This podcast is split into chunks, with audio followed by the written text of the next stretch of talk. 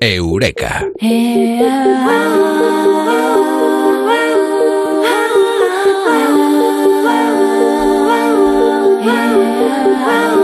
el mundo y en la vida podemos estar tranquilos. Podemos estar tranquilos hasta que alguien nos envidia y entonces se va todo por ahí. Hoy hablamos en Eureka de la envidia.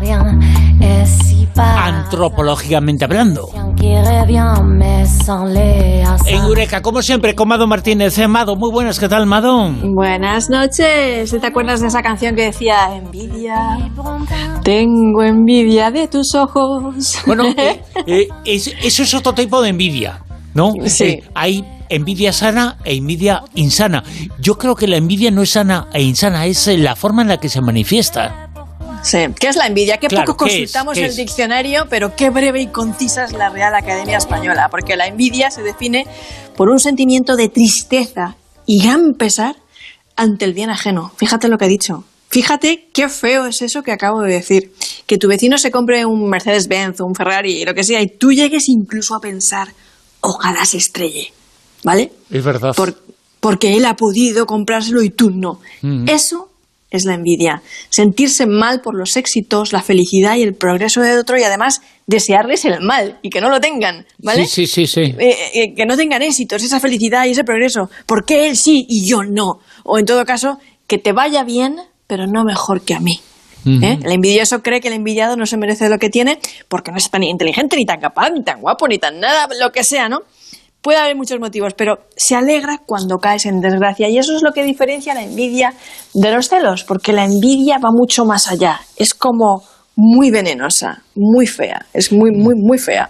Y los celos también lo son, en cierto modo, pero yo creo que se ejecutan de otra forma. Es otra cosa totalmente Sí. distinta. Fíjate, yo cuando estudiaba filología me leí un libro que me volví a leer hace poquito, Abel Sánchez, de Miguel de, de Unamuno, que disecciona la psicología del personaje, la psicología envidiosa, con escalpelo y bisturí casi. Es una obra maestra. Y, y además es que Unamuno estaba convencido de que la envidia era una plaga nacional. Y una vez que estabas enfermo de envidia, pues realmente podías estirpar ese veneno de tu alma porque se quedaba ahí para siempre. Bueno, pues la envidia es la íntima gangrena del alma española, decía él. Y fíjate, yo creo que, que la envidia además es un vicio corrosivo, porque carcome cualquier otra virtud que tú puedas tener o que pueda o que quiera brotar en, en ti, ¿no? Y, como creo que todas las emociones son humanas y que como decía Oscar Wilde, nada humano me es ajeno, pues también creo que ser consciente de nuestras sombras nos hace luminosos. Así que vamos a hacer una serie de eurecas sobre emociones capitales de este tipo, desde hoy y en las próximas semanas. Los eh, pecados capitales eh, que nos decían en la escuela, ¿no? Casi parecidos. Oye, a veces eh, una de las cosas eh, que he pensado es que se envidia aquello que queremos tener, que algo que a la otra persona le es eh, muy importante, muy necesario, lo que sea. Vemos eh, con lujo, con fuegos artificiales eso que tiene, sin embargo, no sabemos y no interpretamos y no envidiamos todo el conjunto. Envidiamos eh, solamente eso y no sabemos qué hay detrás y no sabemos incluso si estamos envidiando algo que le hace infeliz. Por eso es tan importante cuando sientes eso, cuando la envidia te invade, pararte a pensar más que nada, porque la envidia es algo que estás sintiendo tú. En realidad estás conectando contigo mismo, no con el otro. Con quien más estás conectando es contigo y con tus emociones. Por eso es tan importante pararte a pensar qué es lo que subyace a ese sentimiento, qué hay ahí. ¿Vale? ¿Qué carencias mm, crees que tienes emocionales? ¿Qué, pensamientos erróneos o creencias erróneas están rondando por ahí que te hacen creer que a lo mejor eh, vas a ser más querido si tienes éxito o ese tipo de cosas, ¿vale? O, traumas, culpas, complejos. Es muy importante navegar por esa emoción porque en realidad estás conectando contigo mismo y te va a, permitir aprender mucho de ti para poder superar y sentir esa emoción y traspasarla. ¿Hay alguna explicación eh, científica, científica, antropológica de por qué el ser humano es envidioso? Las dos cosas, mira, porque la envidia, eh, como todas las cosas, tiene su árbol genealógico, lo acabamos de decir, es hija del miedo, bueno, más bien nieta del miedo e hija de la ira, porque la ira sería hija de, de- del miedo, y eh, es universal, ¿vale?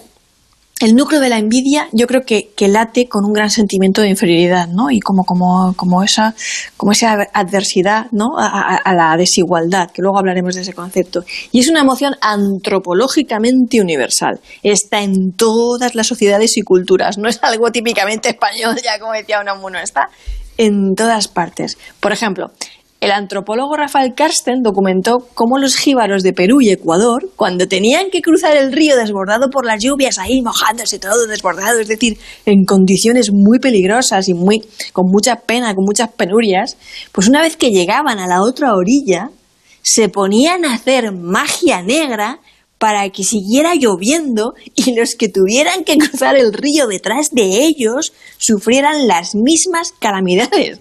No fuera a ser que tuvieran un paseo fluvial placentero. Eso es la envidia. Fíjate, había un escritor amigo que decía, si la envidia volara, si los envidiosos se volaran, nublarían el sol. Cierto, pues que cierto, estoy de acuerdo. ¿Y por qué somos envidiosos? Me has preguntado. ¿Hay una explicación biológica también? Pues sí, evolutiva.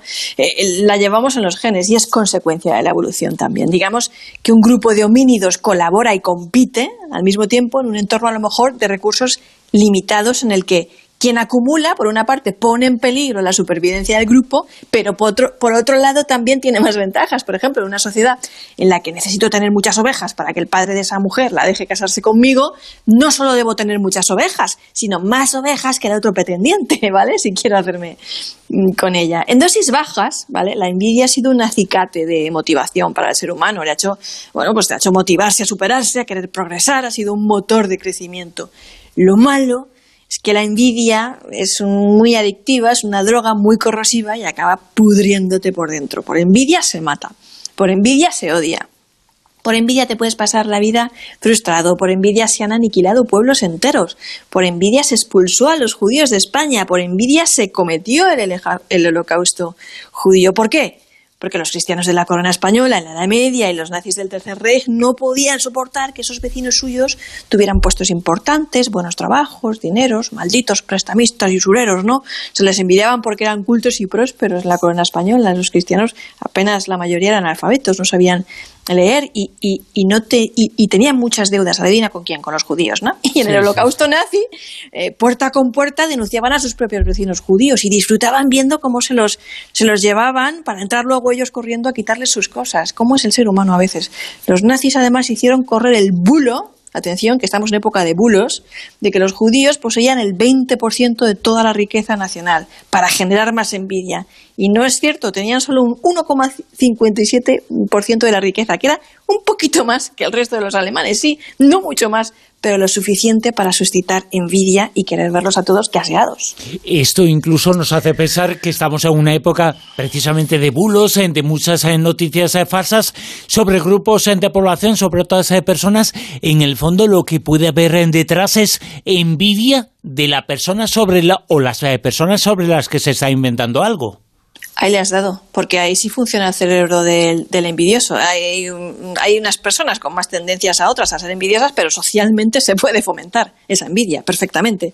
Antonio Cabrales, que es catedrático de Economía de la Universidad Carlos III, se dio cuenta, a través de técnicas experimentales aplicadas al mundo empresarial, que la toma de decisiones no solo se guía por el beneficio propio. Eh, a nivel individual y de acuerdo con estos experimentos, ¿en qué se traduce? Bueno, pues en que preferimos ganar menos en tal de que el otro no gane más que nosotros. La química de la envidia es generar como resentimiento cortisol a más salva, porque nos sentimos amenazamos. Pero cuando tengas un episodio de envidia y cuando se tiene, según Parrot, y ahora vamos a enlazar con lo que tú acabas de decir de odio a otros grupos, eh, vas a sentir un deseo frustrado por lo que la otra persona tiene, vas a sentirte inferior, triste, carente, te vas a sentir menos que el otro, pero también vas a sentir resentimiento hacia el envidiario, incluso a pesar de que pueda ser tu mejor amigo, tu hermano, tu familia. Este resentimiento se puede extender a un grupo concreto de gente, lo que tú has dicho, malditos inmigrantes que les dan ayudas y a mí no. También resentimiento hacia los agentes que se suponen responsables, ¿no? Maldito gobierno que les da ayudas a ellos y a mí no, que no tienen sus hijos que pagar el comedor escolar y yo sí. Bueno, pues la envidia es incluso más corrosiva cuando va de arriba a abajo, es decir, cuando se experimenta cuando el superior es, el privilegiado, el que envía envidia al inferior. ¿Vale? Esto es ya el colmo de la perversidad de la envidia, especialmente si el que está en una posición inferior es más joven, más guapo o más listo, según los estudios. Y a veces también se siente culpa al darte cuenta de que estás sintiendo envidia. El, que tiene, el que tiene eh, sufre envidia del que no tiene cuando logra tener algo, entonces él le ataca. Pues fíjate, envidiar a grupos tan, tan poco privilegiados como los, como los inmigrantes es ya tener mucho complejo. Sí, y ser muy envidioso, porque realmente están en una posición muy desfavorecida. Eh, se Pero es lo que decíamos, los bulos... La envidia con el, ceso, con el celo, con los eh, complejos, eh, son sentimientos que se pueden confundir y que se pueden mezclar. Claro que sí. Un grupo de israelíes hizo un experimento psicológico con unas imágenes de resonancia magnética para ver cómo funcionaba esto de la envidia, el cerebro del envidioso y la alegría maliciosa, ¿vale? La alegría maliciosa por ver que el envidiado cae en desgracia. Que la envidia va con eso, con la alegría maliciosa de ver al otro caer en desgracia. Y eh, los pusieron a jugar juegos de, de azar. ¿Y adivina qué? Bueno, pues te ponías más contento, incluso cuando perdías, si veías que el otro había perdido también. Pero no te ponías nada contento aunque ganaras si el otro ganaba más. Que Jolines. ¿Vale? La derrota del rival te da más subidón que el propio éxito. Dice mucho eso, ¿eh? ¿Mm? Nos alegramos más por el mal ajeno que por el bien propio. Exacto. Bueno, madre mía. ¿Mm? ¿Y a, qué, edad se, envidia más? ¿Hay una edad? ¿Esto eh, tiene una edad? Pues mira, los estudios dicen que entre los 30 y los 39 años, bueno, concretamente según la base de datos estadísticos sociales, mujeres más que hombres son más envidiosas. Y un estudio de social media constató también, por cierto, que las redes sociales tipo Facebook, Instagram, también son grandes criaderos de envidia.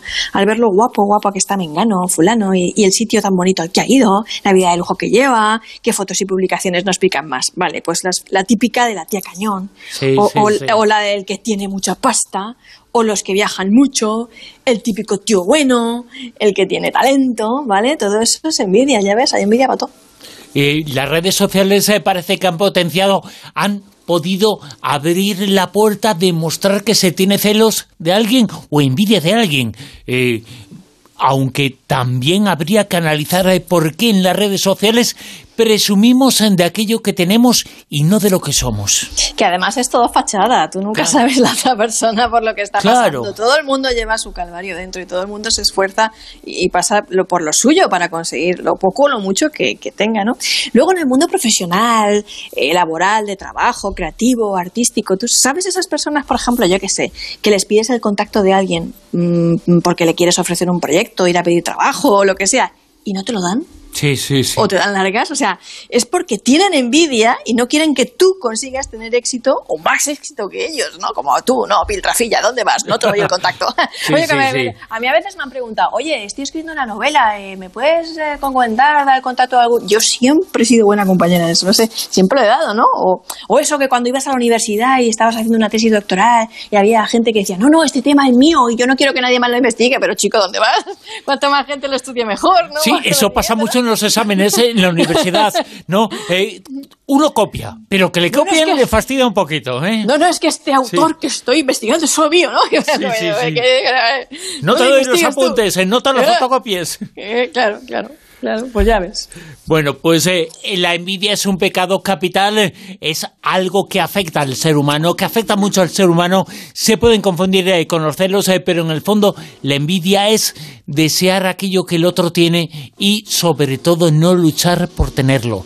El creer, creer, creer, pensar que el otro tiene eso por arte de magia, no. No sabemos lo que hay detrás y hay mucho de postureo también en eso. Envidiamos aquello que tenemos una idea de lo que es y lo que significa, pero no sabemos eh, lo que hay detrás. Envidiamos la fachada, no envidiamos lo que está detrás eh, de la fachada.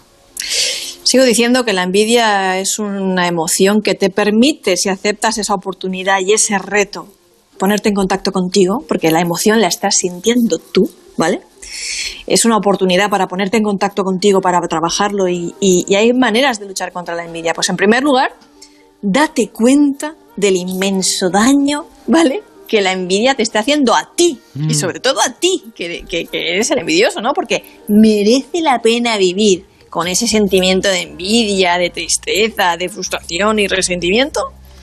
Preguntároslo. Dejad de mirar lo que tiene el otro, empezad a valorar lo que tenéis vosotros. De lo contrario, siempre estaréis desagradecidos. Un tío que va víctima por la vida, ¿no? Con la queja por bandera, un amargado, un envidioso, pero ¿os va ese papel en la vida, de verdad? No sé. Dejad de preocuparos por el mundo en el que los demás obtienen sus logros, porque cada persona es un mundo. Mm, en un examen puedes estudiar mucho y sacar menos nota que el que ha estudiado menos o, menos, ¿no? ¿Y, qué? Cada uno tiene sus talentos y, destrezas. A uno se da mejor aquello, a otros aquellos. La vida, el azar nos lleva por caminos distintos. Cada uno tiene sus circunstancias, elige sus caminos, apuesta por unas cosas y otras que pueden salirte bien o mal y trabaja por lo que quieres, te salga peor o peor, tú dedícate a trabajar por lo tuyo y hacerte cargo de tus cosas, que ya tenemos una edad todos creo.